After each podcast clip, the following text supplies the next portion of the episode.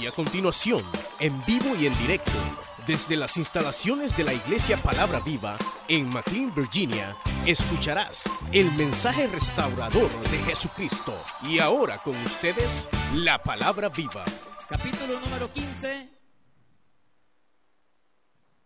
Y versículo número 3 dice la palabra del Señor de la siguiente manera. Porque primeramente os he enseñado lo que asimismo recibí, que Cristo murió por nuestros pecados, conforme a las escrituras, y que fue sepultado y que resucitó el tercer día conforme a las escrituras. Primera de Corintios capítulo 15 y versículo 3. Y que apareció a Cefas, Cefas es el mismo Pedro, y después a los doce, y después apareció a más de 500 hermanos a la, a la vez, de los cuales muchos viven aún y otros ya duermen. Después apareció Jacobo y después a todos los apóstoles, y al último de, de todos, como a un abortivo, me apareció a mí. Verso 12. Pero si, pero si se predica de Cristo, que resucitó de los muertos, ¿Cómo es que dicen algunos entre vosotros que no hay resurrección de muertos? Porque si no hay resurrección de muertos, tampoco Cristo resucitó. Y si Cristo no resucitó, vana es entonces nuestra predicación, vana es también nuestra, nuestra fe. Versículo 20. Mas ahora Cristo ha resucitado de los muertos. ¿Cuántos dicen amén, hermanos? Primicia de los que durmieron es hecho. Porque por cuanto la muerte entró por un hombre, también por un hombre la resurrección de los muertos. Porque así como en Adán todos mueren, también en Cristo todos serán vivificados. La palabra vivificados quiere decir darle vida a lo que está muerto, vivificados. Pero a cada uno en su debido orden. Cristo, las primicias, luego los que son de Cristo en su venida. Amén. Tenga la bondad de sentarse y así sentaditos vamos a orarle al Señor, hermanos, para que sea Él hablando a nuestras vidas. Y le oramos al Señor, le decimos, Padre nuestro que estás en los cielos, te damos gracias.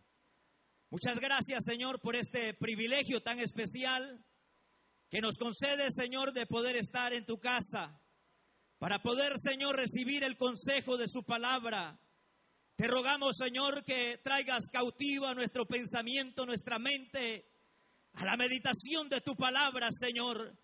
Que todo aquello que quiera distraer nuestra vida, Señor, lo podamos reprender y podamos poner suma atención, Señor, a lo que tú quieres hablarnos en esta hora.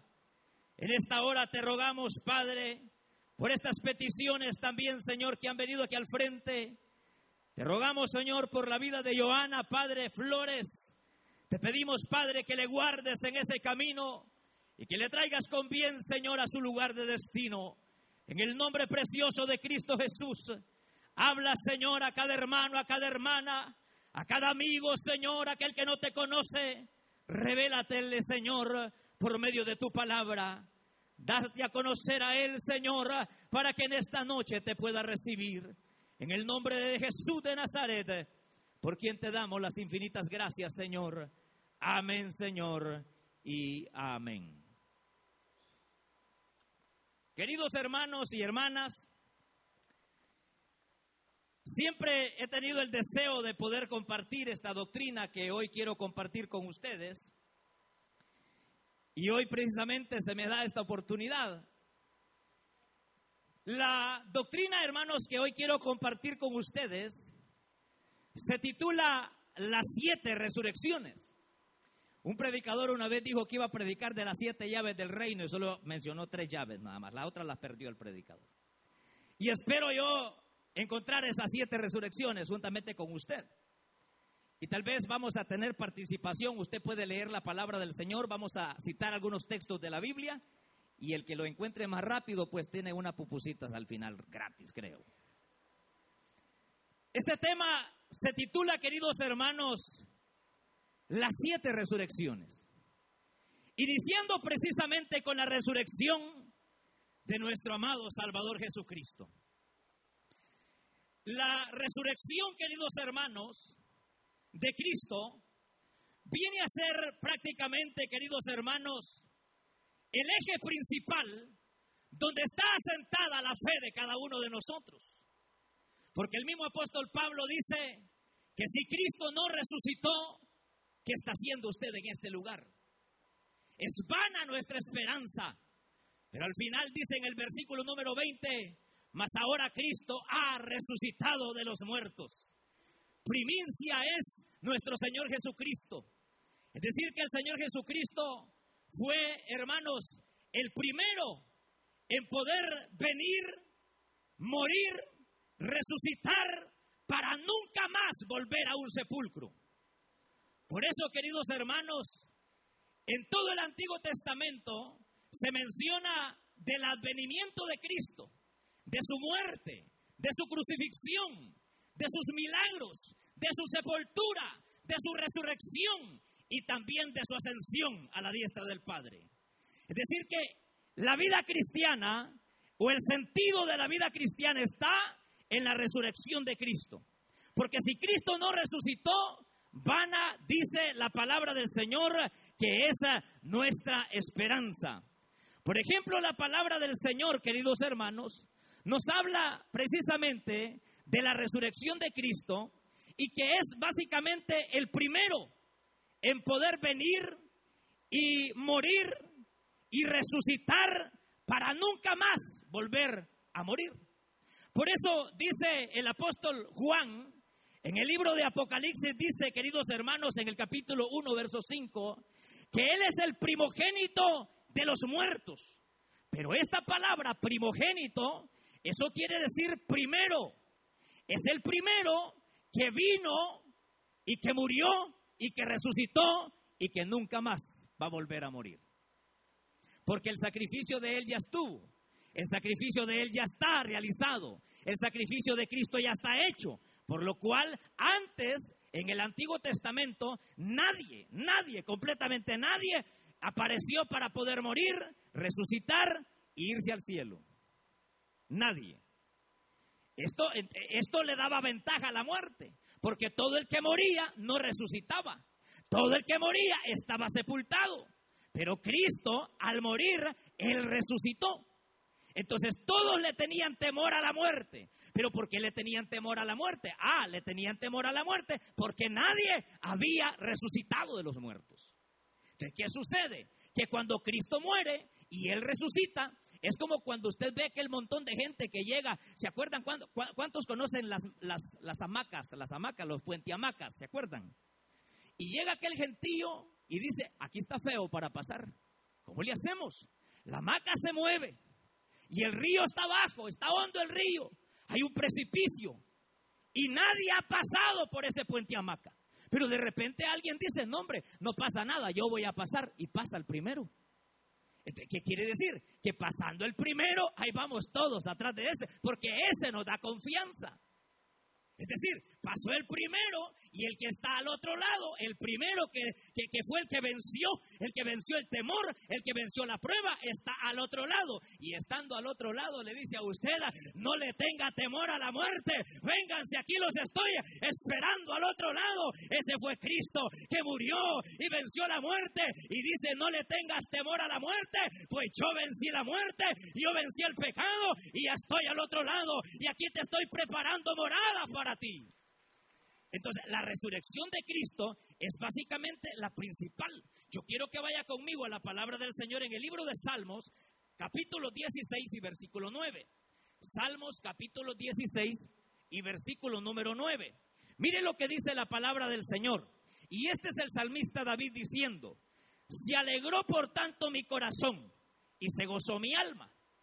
Mi carne también reposará confiadamente porque no dejarás mi alma en el Seol, ni permitirás que tu santo vea corrupción. Pero aquí David no está hablando de él. Aquí David está hablando de Cristo. Que Cristo vendría, moriría, pero no se quedaría en el sepulcro, sino que Él resucitaría. Por eso es que Él es el primero de todos. Por eso dice Apocalipsis, vamos a Apocalipsis, mire qué interesante la palabra del Señor, y si vamos a ojear la Biblia, hermanos. Apocalipsis capítulo número, número 1 y versículo número 5. Mire lo que dice Apocalipsis capítulo 1 y verso 5. Dice, mire de la siguiente manera. Y de Jesucristo, el testigo fiel, el primogénito de los muertos y el soberano de los reyes de la tierra, al que nos amó y nos lavó de nuestros pecados con su sangre. Pero aquí está hablando primogénito, primero en desafiar la muerte, primero en vencer la muerte. Muere y resucita. Y la muerte no es capaz de retenerlo. Entonces, ¿qué sucede? Que las doctrinas de la resurrección o, esta doctrina de la resurrección, de las siete resurrecciones, a veces la gente piensa que está la resurrección relacionada a un solo evento, pero la resurrección está por etapas. La primera resurrección es la resurrección de Cristo. La segunda resurrección es la resurrección que encontramos en San Mateo capítulo número 27 y versículo número 52. Si hay alguien que lo pueda encontrar y se pone de pie y me lo lee. San Mateo capítulo 27 y versículo número 52. Mire lo que dice. La primera resurrección fue la resurrección de quien les dije, hermanos, de Cristo. Él es el primero. Él es el primero. No es el segundo, él es el primogénito de los muertos. Es decir, fue el primero que, se resucitó. Léalo.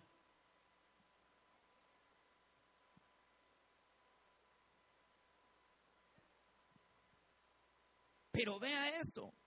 Cuando Cristo murió, dice la palabra del Señor que cuando Él estaba en el Gólgota, en la cruz, la tierra tembló, el sol se oscureció, las rocas se partieron en dos, el velo del templo se rasgó. Y dice la palabra del Señor que las tumbas de muchos santos se abrieron, pero no resucitaron.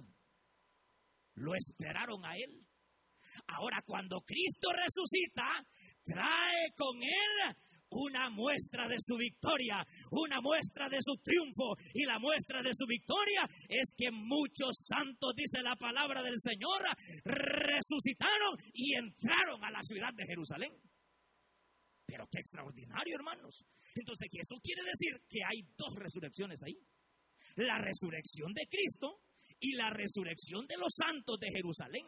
Pero esta resurrección de los santos de Jerusalén lo que está tipificando es lo que dice Levítico capítulo 23, que cuando un sacerdote, perdón, cuando una persona, cuando el Señor va a introducir al pueblo de Israel a la tierra prometida, les dice, de lo primero de la cosecha traerán una gavilla con sus frutos al sacerdote. Pero ¿qué significaba esa gavilla? Ah, esa gavilla de los primeros frutos de la tierra era la primicia. Pero e, esa primicia significa que esa, ese poquito de primicia, ese poquito de fruto, estaba representando la bendición para una gran cantidad de fruto que habría en el futuro.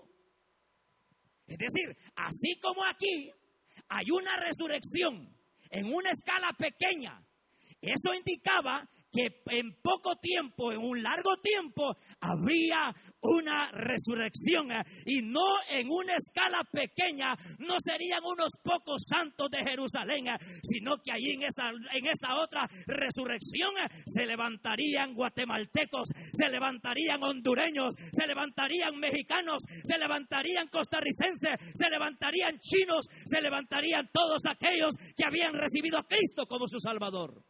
Porque esta otra resurrección nos conecta con la resurrección de Cristo, perdón, nos conecta con la resurrección del arrebatamiento de la iglesia. Es decir, la primera resurrección, Cristo. La segunda resurrección, los santos de Jerusalén. Pero la tercera resurrección es allí donde usted va a ver a su abuelita. Allí donde usted va a ver a su hijo que murió. Allí donde usted va a ver a su mamá que murió por supuesto, en Cristo. Porque vea lo que dice la palabra del Señor en Primera de Tesalonicenses capítulo capítulo 4, versículo número 13. Porque le estoy hablando de dos resurrecciones ahorita, pero aquí viene donde usted se va, si a usted lo cafetean hoy esta noche y Cristo viene entre dos años, ahí va a aparecer usted, hermano. ¿Por qué? Porque ya Cristo nos dio la señal de la victoria. Y no debemos de temer a la muerte porque Cristo la venció en la cruz del Calvario. Primera, de Timo, primera Tesalonicenses capítulo 4, verso 13. Vea lo que dice. Tampoco queremos, hermanos, que ignoréis acerca de los que duermen, para que no os entristezcáis como aquellos que no tienen esperanza, como los otros que no tienen esperanza. Ahora, aquí me está hablando de dos grupos de personas, los que tienen esperanza y los que no tienen esperanza. ¿Quiénes son los que no tienen esperanza? ¿Quiénes son aquellos que no tienen esperanza? son todos aquellos que habiendo recibido el mensaje de Cristo, lo rechazan. Y obviamente uno sabe, imagínese que si se le muere el familiar a una persona y le preguntan a uno, hermano, y nunca fue cristiano, fue enemigo del Evangelio, y le preguntan, hermano, ¿y dónde estará? Y uno sabe que fue enemigo del Evangelio. Claro, uno no le puede decir, va a estar en el infierno, que no lo van a agarrar a trompadas ahí mismo. Pero realmente, yo sé que, uno, uno, uno quiere escuchar una palabra de consuelo, que nuestro familiar se fue al cielo. Pero si fue un enemigo del Evangelio, si fue alguien que rechazó el Evangelio de Cristo, ¿qué le garantiza a usted? No tiene esperanza.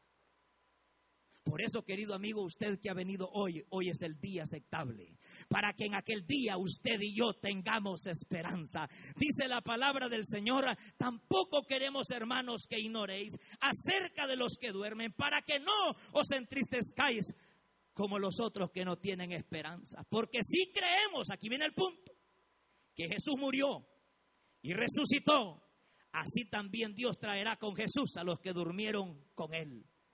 Por lo cual os decimos esto en palabras del Señor, que nosotros que vivimos, que habremos quedado hasta la venida del Señor, no precederemos a los que durmieron, porque el Señor mismo con voz de mando, cuanto dan gloria a Dios, hermanos con voz de arcángel y con trompeta de diosa, descenderá del cielo y los muertos en Cristo resucitarán primero. Si su abuelita murió en Cristo, gócese, porque esa su abuelita resucitará primero. Pero primero de quién? Porque ahí me está diciendo primero. Entonces me está conectando a otra resurrección resucitarán primero. Vaya, dentro de 100 años, lo que siempre digo, de los que estamos aquí, ni uno va a estar. Ni los niños, dentro de 100 años. Y dentro de 120 años, los que estén predicando aquí, dentro de 120 años, los que estén predicando aquí, se imagina que en esa época sea el arrebatamiento de la iglesia, ellos van a tener la oportunidad de encontrarse con nosotros. Si morimos en Cristo. Porque el hecho que usted esté aquí en la iglesia, bien sentadito, escuchando el mensaje, no quiere decir que usted va a morir en Cristo. Porque tal vez los intereses suyos de venir a la iglesia no es por venir a conocer de la palabra del Señor. Algunos vienen a verle las uñas pintadas a las hermanas. Otros vienen a ver qué color de zapato se puso. Tonterías del diablo, hermanos. Tonterías del diablo, hermanos. Pero el punto esencial es dice que el morir en Cristo. Porque el Señor mismo con voz de mando, trompeta de Dios, descenderá del cielo y los muertos en Cristo resucitarán primero. Pero habla el apóstol y el verso 17 dice, luego nosotros, vea, los que vivimos, los que hayamos quedado, seremos arrebatados juntamente con ellos en las nubes para recibir al Señor en el aire y así estaremos siempre con el Señor. Pero aquí me habla de una resurrección y me dice que los muertos en Cristo resucitarán primero. Pero primero, ¿de quiénes? Porque vea, si estamos hablando de que la iglesia va a resucitar primero, yo le pregunto, aquellas personas que murieron en el Antiguo Testamento, que su confianza no estaba en Cristo, porque Cristo no había muerto en la cruz del Calvario todavía. Ellos no resucitan. Porque aquí está hablando los que durmieron en Cristo. Y Abraham no durmió en Cristo. Moisés no durmió en Cristo. Es decir, David no durmió en Cristo. Ellos fueron salvos. Ellos son salvos. Isaías, Jeremías, Oseas, Joel, Amós, Abdías, todos estos hombres de Dios, ellos no durmieron en Cristo. Esta resurrección es para la iglesia. Porque Cristo viene por su iglesia. Entonces eso me conecta a otra resurrección. La cual resurrección es a la resurrección de los santos del Antiguo Testamento. ¿Los tengo confundidos o no he encontrado la llave del reino todavía? Sucede que hay otra, porque dice resucitarán primero, primero de los que van a resucitar en el Antiguo Testamento. Vea lo que dice Job. Alguien que pueda leer libro de Job capítulo 19, versículo 25.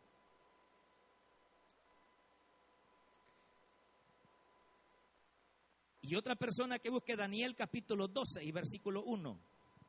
Job capítulo 19, versículo 25 y 26.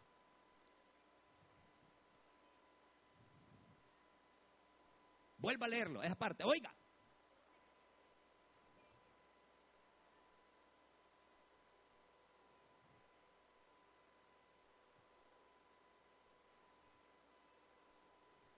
Óigame, Job está diciendo, después de desecha esta mi carne, en, en mi carne he de ver a Dios porque sobre el polvo estará parado el redentor. Yo sé que mi redentor vive, dice el pasaje bíblico. ¿Y quién es el redentor? Cristo Jesús. Está sobre el polvo, es decir, viene Cristo para poder gobernar esta tierra. ¿Cómo se llama eso? Eso se le llama el reino milenial de Cristo. Donde el Señor aparecerá para poder gobernar el mundo entero. Porque ahorita los presidentes hacen lo que quieren. Pero un día habrá justicia. Un día se acabará la injusticia. Un día habrá bendición en esta tierra. Porque estará gobernando el Rey de Reyes y Señora de Señores, el Alfa y el Omega, el principio y el fin, Jesucristo, el Hijo de Dios. En Tesalonicenses dice, los muertos en Cristo resucitarán primero que estos del Antiguo Testamento. Estos del Antiguo Testamento no resucitan en el arrebatamiento de la iglesia. Sepa que el arrebatamiento de la iglesia, la venida de Cristo es por los de Él, por los de Cristo, por todos aquellos que depositaron su fe en Cristo. En cambio, los del Antiguo Testamento no depositaron su fe en Cristo, aunque profetizaron de Cristo. ¿Por qué? ¿Desde a dónde va a empezar esto? Ah, esta gente del Antiguo Testamento será, serán todos aquellos, van a resucitar todos aquellos que murieron desde Adán hasta Juan el Bautista. Desde Adán hasta Juan el Bautista. ¿Por qué Juan el Bautista? Juan el Bautista aparece en el Nuevo Testamento, pero Juan el Bautista estuvo en el antiguo pacto, en la dispensación de la ley. ¿Por qué Juan el Bautista aparece en San Mateo y él vivió en la dispensación de la ley? Porque Cristo no había muerto. Y recuerde que la dispensación de la ley finaliza en la cruz del Calvario. De la cruz del Calvario en adelante comienza una nueva dispensación. Se acaba la dispensación de la ley y comienza la dispensación de la gracia. Por gracia somos salvos. Por gracia estamos en este lugar. Bendito sea su nombre para siempre. Es decir, Juan el Bautista él, fue un hombre extraordinario, pero todo el movimiento de Juan el Bautista fue en la ley. Incluso Cristo vivió bajo la ley. Por eso usted ve a Cristo ir el día sábado al templo. Por eso usted ve a Cristo guardando muchos, muchas cosas que guardaban los judíos. ¿Por qué? Porque él era un judío, guardó la ley. Pero ¿qué sucede? Que desde el momento en que él muere en la cruz del Calvario, comienza una nueva dispensación. ¿Cuál dispensación es? La dispensación de la gracia. Y por gracia no nos ha matado el Señor, hermanos.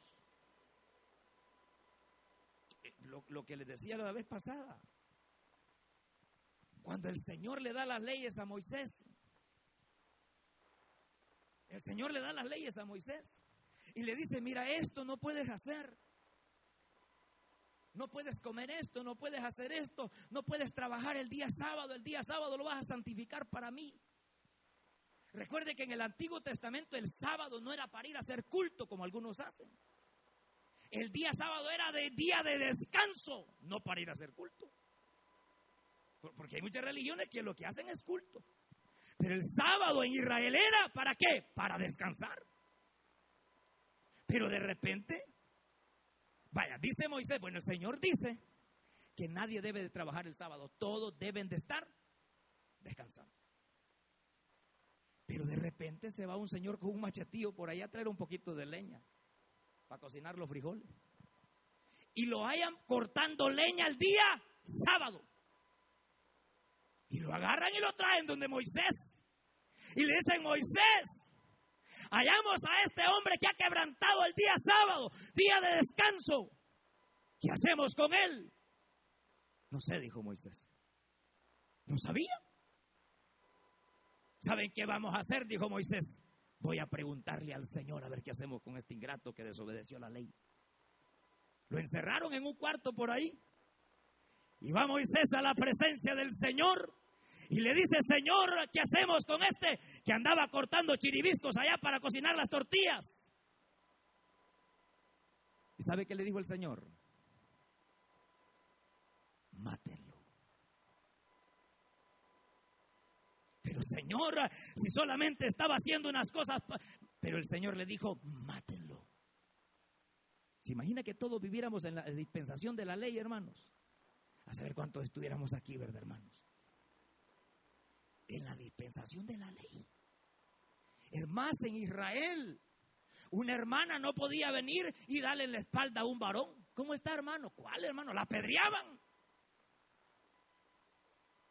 Hoy en esta época hasta la puede abrazar y en el amor del Señor. Pero en aquella, en la dispensación de la ley, no podía venir una hermana donde hermano Ronald, hermanito, ¿cómo está? ¿Cuál? Al ver que lo toca, la apedreaban, hermana. Por eso el Señor en esta dispensación de la gracia ha extendido su misericordia porque nos ama, por eso nos tiene en este lugar y por eso se acerca muy pronto su venida, muy pronto se acerca el advenimiento glorioso de nuestro amado Señor Jesucristo. Ah, pero vea eso. Tenemos aquí la resurrección de Cristo. La resurrección de los santos de Jerusalén la resurrección de su abuelita que murió en Cristo. De toda la iglesia que murió con su fe en Jesucristo. No con la fe en la guadalupana, en Cristo, dice ahí. Ah, no, que yo creo en la guadalupana. No, no, no, no. Allí dice en Cristo. Ah, no, es que el amigo favorito mío es don Francisco, el Papa. No, en Cristo. Es que a mí me enseñaron que San Pedro, en Cristo. Porque todos murieron y están sepultados. Pero mi Cristo murió y resucitó y está sentado a la diestra del Padre y allá está intercediendo por nosotros cada día de nuestra vida. La resurrección de los santos del Antiguo Testamento, iniciando desde quién, desde Adán hasta Juan el Bautista. En esa resurrección, ahí se va a levantar Moisés, ahí va a resucitar Josué, Ahí va a resucitar aquel viejito que se emborrachó, como se llamaba, Noé. Ahí se va a levantar, hermano, todos los santos, todos aquellos hermanos que murieron fueron salvos, sí, porque de alguna manera ellos venían y tomaban un cordero que cubría el pecado que ellos habían cometido, pero en el futuro aparecería un cordero que no cubriría el pecado, sino lo que Juan dijo, este es el cordero de Dios, no que cubre el pecado, sino que quita el pecado del mundo. Su nombre es Jesús de Nazaret, no que cubre el pecado de la mujer, no que cubre el pecado del hombre, sino que quita el pecado del hombre. En esa resurrección, usted no se va a levantar, porque usted ya tiene rato de estar allá en el cielo, en el arrebatamiento de la iglesia. ¿Y qué va a estar usted haciendo en el cielo? Primero, después del arrebatamiento, bíblicamente, vamos al tribunal de Cristo. ¿Para hacer qué, hermano? Para sacar a luz todas las cositas que hemos hecho en oculto. Porque aquí no podemos, ay, me va a ver el pastor, me va a ver el supervisor. No, hombre, si allá vamos a estar frente a aquel que tiene sus ojos como llama de fuego, que purifica, que quema, que traspasa el pecado, que limpia al pecador. Estaremos frente a, a nuestro Señor y Salvador Jesucristo. Estaremos en el tribunal de Cristo. Y allá aparecerá usted. Doña Chepa, en una pantalla como este televisor, no más grande, hermano, como este. ¿Qué hizo Doña Chepa? Ah, yo fui esto, yo fui lo otro. Muy bien, Doña Chepita, usted todo lo que hizo, lo hizo bien, pero bien mal, porque todo lo que hacía, lo hacía para que la vieran. Y usted, don Seriapo, ¿qué hizo, don don, don, ¿cómo don Siriapo? No, no, no vayamos a meter la pata, vaya a ver a alguien aquí. Pase, don fulano, y ¡pau! la pantalla. Acuérdate de tal noche, el pecado que cometiste. Acuérdate que te escondías para echarte las cervezas. Estaremos desnudos ante Cristo, hermano. Y allí está salvo usted, fíjese. Si agua levantado de aquí. Pero dice el apóstol Juan que muchos se apartarán de Cristo avergonzados. ¿Y qué es avergonzados?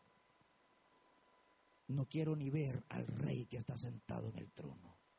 Me da vergüenza verlo. Porque lo defraudé a mi rey. Pero todo aquel que hizo lo recto, tal vez aquí ni, ni a miembro llegó usted. Pero delante de Dios tenía un corazón íntegro. Delante de Dios tenía un corazón santo. No, hombre, ya aparecerá, hermanos, aprobado por el Señor.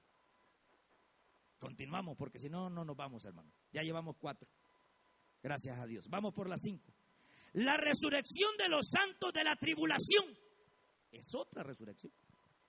Ah, me dijo un hermano que era católico. Yo pensé que la resurrección era un solo grupo. Y aquí estarían los malos y aquí estarían los buenos. Y aquí el Señor pasaría a los buenos, a los malos. Y aquí pasaría el Señor a los buenos. No, va por grupos. La resurrección de los santos de la tribulación. Vamos a leer la palabra Apocalipsis capítulo 20, verso 4. Y no quiero leerlo yo, quiero que usted, alguno de ustedes lo lea. ¿Sabe por qué? Para que usted sepa de que van a haber personas de que se van a quedar en el arrebatamiento de la iglesia y hay posibilidades de que Dios tenga misericordia. Vea eso, Apocalipsis capítulo 20, verso 4.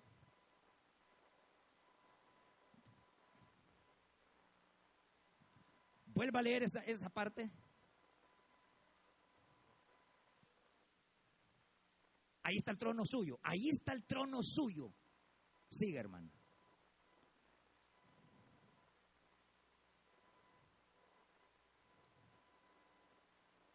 y vi las almas de los decapitados por causa de la palabra de Dios y por el testimonio de Cristo. Sigue, hermana.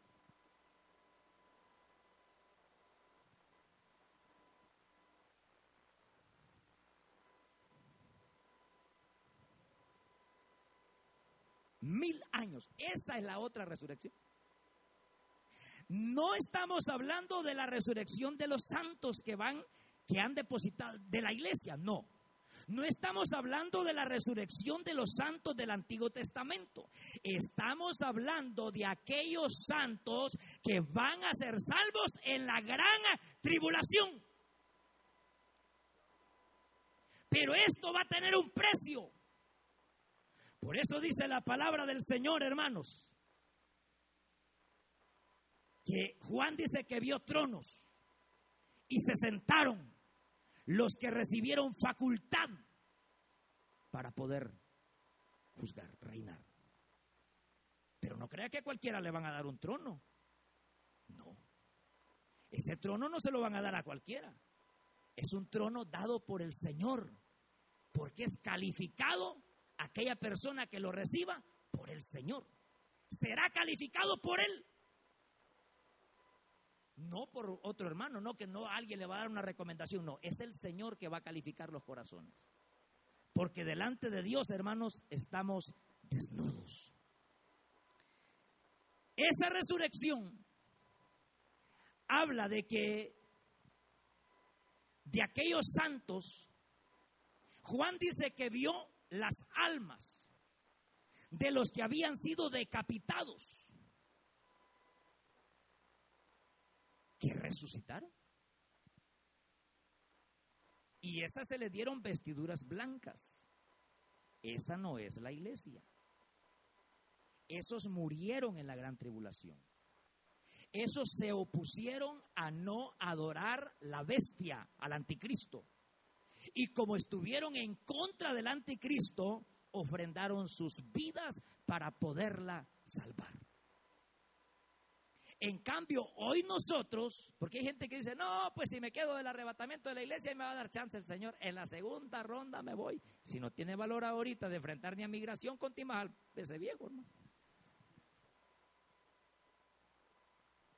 Si no tiene valor de enfrentar al policía que se pone atrás de usted con las lucitas ahí, parece barbolito de Navidad, continúa al anticristo que le va a arrancar la cabeza. Por eso el día de prepararnos es hoy, no mañana. No pasado mañana. El día aceptable es hoy. Por eso dice esta santa palabra, si oyeres hoy su voz, no endurezcáis vuestros corazones. Si oímos hoy la voz del Señor, hoy es el tiempo de aceptación y poder escapar de la muerte eterna. Entonces, allí vamos con la resurrección número 5. Pero luego hay otra resurrección. ¿Cuál resurrección? La resurrección de los santos del milenio. Fíjese qué tremendo, hermano.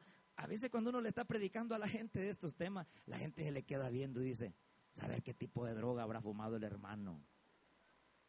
Sí, porque la gente es incrédula. A saber sería que hermana Yamín le dio alguna tomita antes de venirse. No, hombre. Porque a ver, así de verdad la gente le queda, ¿será que este hombre estará loco? Porque son, son temas que se creen únicamente por la fe. Por eso dice la palabra del Señor que sin fe es imposible agradar a Dios. Si por esto para la gente es una locura. ¿Cómo, es eso que el Señor va a venir y que nos va a llevar y que vamos a estar en el tribunal de Cristo, luego en la boda del Cordero, luego usted se va a subir en un caballo blanco y vendrá en ese caballo blanco y vendremos con Cristo y vendremos a gobernar y luego estaremos allá en, en, en el cielo nuevo y en la tierra. No me si la gente se vuelve loca y dice, este está loco. Porque piensan que estamos locos. Y de verdad que lo estamos, hermano. Por eso estamos en este lugar. Estamos completamente locos por el Señor Jesucristo. Estamos completamente locos por el Señor. Estamos, hermano, dispuestos a que el hombre nos critique y nos tilde de maniáticos locos, porque estamos afianzados en la roca de los siglos que es Cristo Jesús. Vaya, aquí, imagínense qué tremendo, porque aquí habla de una resurrección de los santos del milenio. ¿Por qué? Vamos a buscar Isaías 65, 20. Mire, esto es maravilloso, hermano. Isaías 65, 20.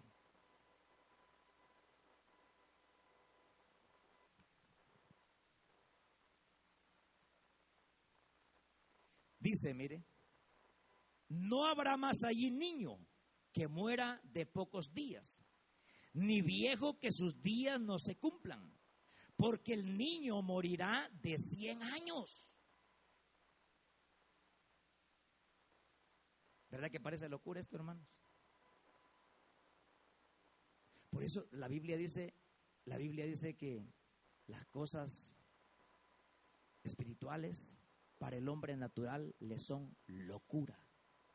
Y de verdad que son locura, ¿ves? Esto se cree únicamente por la fe. Entonces, esto, vaya, y mire lo que dice el verso 25, el lobo y el cordero serán apacentados juntos.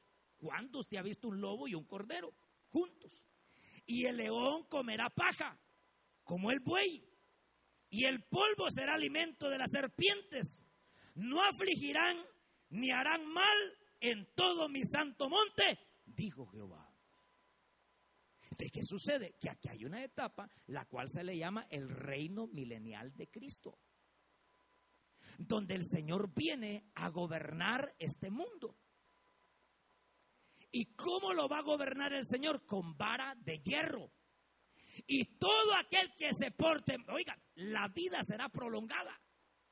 El niño morirá de 100 años. La persona, si es un reino de mil años, estamos hablando de que ese reino de mil años, en ese reino habrá muerte también. Fíjate que la muerte no ha sido fulminada hasta ese momento. La muerte no ha sido echada al lago de fuego, está la muerte.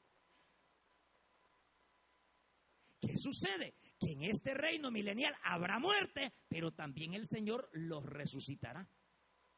¿Y para qué los va a resucitar el Señor? Porque habrá otra resurrección. Y en esta resurrección hace la conexión con la, con la, con la mm, resurrección final. Por eso dice la palabra del Señor, bienaventurados los que tienen parte en la primera resurrección. Y la primera resurrección son las primeras seis. Porque la última resurrección, allí no quiere estar usted, hermano porque es para todos los impíos. Vea lo que dice en esta, en esta resurrección de los santos del milenio. Vea lo que dice Isaías 26, 19. Isaías 26, 19.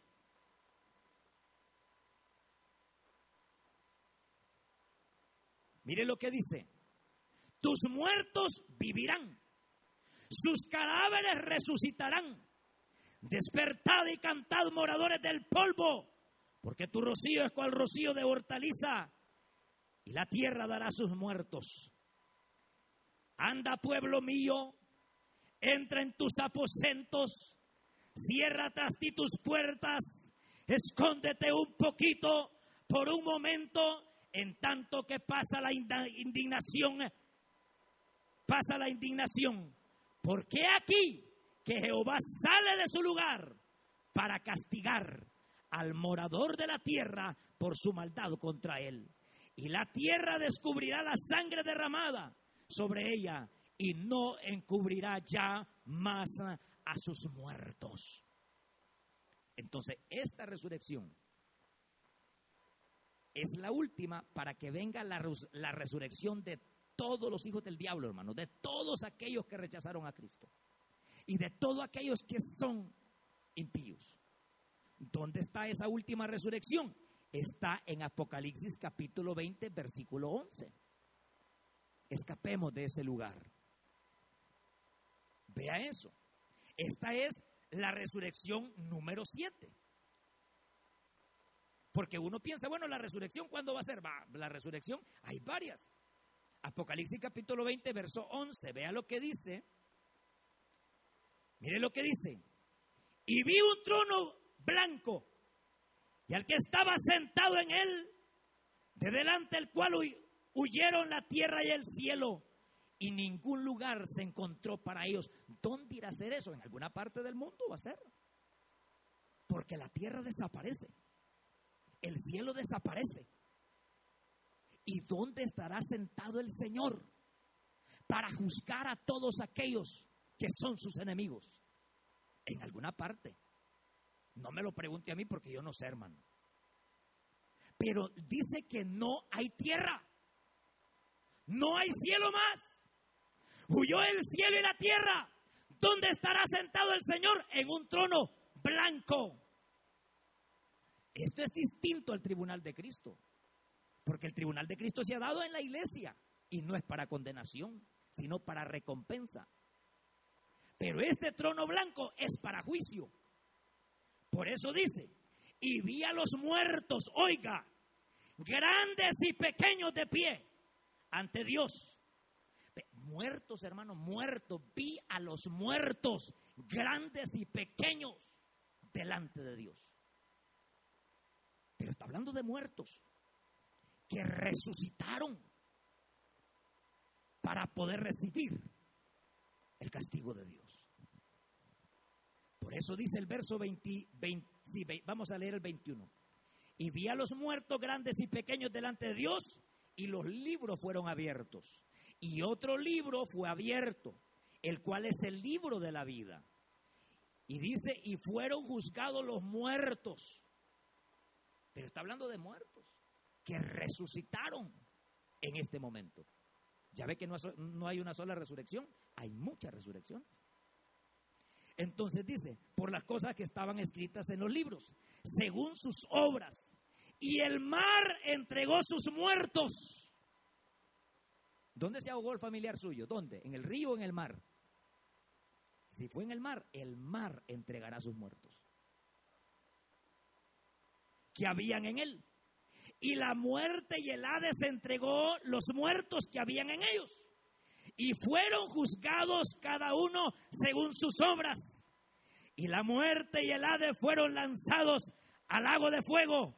Esta es la muerte segunda. El que no se halló inscrito en el libro de la vida fue lanzado al lago de fuego. Pero en este libro de la vida, o sea, allí no hay ni un salvo ya. El libro de la vida es para comprobar de que los van a condenar por sus malas obras. El mar entregó sus muertos. La muerte entregó sus muertos. Esta es la resurrección número siete. La resurrección de Cristo es la primera porque todo empieza con Cristo y termina con Cristo. Lo otro, Cristo resucita a un grupo de personas, santos de Jerusalén, que al, momento que él está muriendo en la cruz del Calvario, los sepulcros se abren se abren y no resucitan. Hasta que Cristo resucita, resucitan ellos también. Después de esa resurrección viene la resurrección de toda la iglesia, los que murieron en Cristo. Después de la resurrección de la iglesia se levantan los santos del Antiguo Testamento, iniciando desde Adán hasta Juan el Bautista. Después de esto aparecen los santos de la gran tribulación. ¿Por qué? Porque van a haber personas que van a rechazar al anticristo. Y después de esto, después de esta resurrección, por eso, queridos hermanos, el día de prepararnos es hoy. Estos resucitan. Y esa no es la iglesia. Ahí va la número 5. Luego vienen los que resucitan porque dice que el niño morirá de 100 años y será, seguirá siendo un niño. Y morirá por pecador. Porque no se permitirá el pecado. Una media mentira y el soberano, el rey de reyes, lo matará. No se permitirá el pecado. Entonces, resucitan. Luego pasamos al otro, que es la resurrección, hermanos, de los del milenio. Y la resurrección final. Luego en todas estas partes de las resurrecciones viene el último bocadito sabroso. Lo que dice aquí, mire, Apocalipsis capítulo número 20 y versículo 11, 21. capítulo 21. Y vi un cielo nuevo y una tierra nueva, porque el primer cielo y la primera tierra pasaron y el mar ya no existía más. Y yo, Juan, vi la santa ciudad, la nueva Jerusalén descender del cielo de Dios, dispuesta como una esposa ataviada para su marido. Y oí una gran voz del cielo que decía, he aquí el tabernáculo de Dios con los hombres, y él morará con ellos, y ellos serán su pueblo. Y Dios mismo estará, estará con ellos como su Dios. Y enjugará Dios toda lágrima de los ojos de ellos. Y ya no habrá más muerte, ni hambre, ni llanto, ni, dolor, porque las primeras cosas pasaron. Y el que estaba sentado en el trono dijo, he aquí yo hago nuevas todas las cosas. He aquí yo hago nuevas todas las cosas. Y me dijo, escribe, porque estas palabras son fieles y verdaderas. Y me dijo, hecho está, yo soy el alfa y el omega, el principio y el fin. Al que estuve, al que tuviere sed, yo le daré gratuitamente de la fuente del agua de la vida. Cielo nuevo y tierra nueva. Ahí están las siete resurrecciones. Pero la nuestra es el arrebatamiento de la iglesia. Y cuando alguien deposita su fe en el Señor Jesucristo, eso es maravilloso, hermano. Bueno, es más, ver morir una persona que ha depositado su fe en Jesús.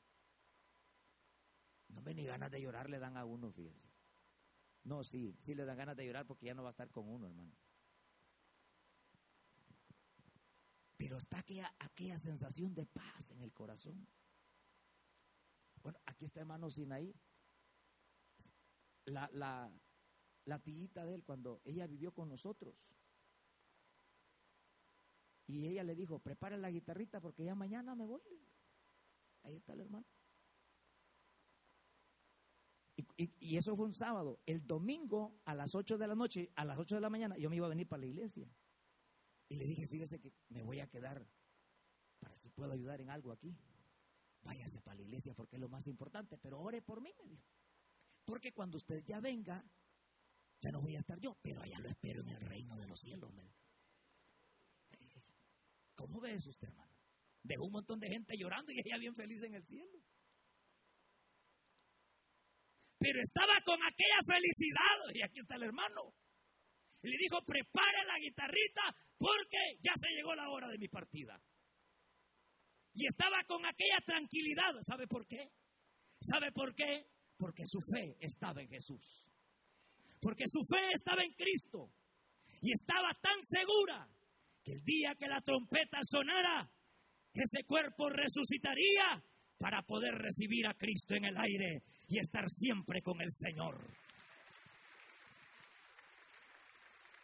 Por eso lo que nos garantiza, lo que a nosotros nos garantiza de poder ver a nuestros seres queridos, es la resurrección de nuestro Señor y Salvador Jesucristo. Cuando alguien venga y le diga a usted, mire, es que hay una sola resurrección, hermano. Hay una sola. Y como hay una sola, por allá a la, izquierda van a estar todos los cabros. Y a la derecha van a estar todas las ovejitas. No, hombre, eso es otra cosa. Pero la resurrección es esta, sí. Cristo es el primero. Los santos de Jerusalén segundo. Tercero es usted y yo. Si es que Cristo viene entre unos 100 años. ¿Dónde lo enterraron? Allá hasta la crucita va como acostumbran ponerle una cruz y el nombre, pero ya con el tiempo, al principio lo lloran al cliente, ya por último la gente se le olvida, hombre. Sí, sí pasa. Pues. Ay, que mi abuelita cuando murió mi abuelo, ay, que mi abuelo, mi amor. No, hombre, ya a los dos años estaba casándose con uno más joven que mi abuelo. Y todas las vaquitas que tenía mi abuelo, todas se las vendió el otro pícaro que llegó ahí. Vaya a ver dónde está la tumba de mi abuelo, a saber hasta la cruz después que mi mamá fue a enflorar, a enflorar, va porque van a enflorar los católicos, fueron a enflorar hermanos, a dejarle flores allá al, abuelo, no hallaron la cruz de mi abuelo, a ver, a poniéndole flores a otro andaba, pero a mi abuelo a ver dónde estaría esa cruz. Un montón de gente llorándolo, pero con el tiempo se olvida todo. La gente se olvida, ah, se murió, ¿qué? Se muere. ¿Se acuerdan del tema que dimos hace poco? Que todos tenemos una cita. Es que usted no puede mandar a su vecino. Ah, vaya vecino, a esa cita. No, me se cite con la muerte. Tenemos una cita. ¡Ay, se me va a olvidar esa cita! No, no se le va a olvidar, lo van a ir a buscar. ¡Ay, que me da pánico los velorios! Aunque sea en el suyo, tiene que estar, pero tiene que estar. Pero al momento llegado, no se preocupe. Porque si nuestra fe la depositamos en Cristo, aunque muramos allá en un río, muramos allá en un accidente, de ahí el Señor nos levantará para poder estar con nuestro divino Salvador. Puestos de pie, queridos hermanos y hermanas. Espero que haya hallado las, las siete llaves del reino, hermanos, y no los haya dejado confundidos. Y si los dejé confundidos, ahí me le toma un foto a este bosquejo que traje, estas notas, para que vaya a estudiarlo a su casa. Pero lo que yo sí le digo es que no temáis, manada pequeña, porque a vuestro Padre le ha placido daros el reino. Vamos a orar, pues Dios y Padre nuestro que estás en los cielos. Te damos gracias, Señor Usted escuchó el mensaje restaurador de Jesucristo desde las instalaciones de la iglesia Palabra Viva en McLean, Virginia. Si este mensaje ha sido de bendición para su vida y necesita oración, contáctenos al teléfono 571-633-0469. 571-633-0469. Que Dios le bendiga.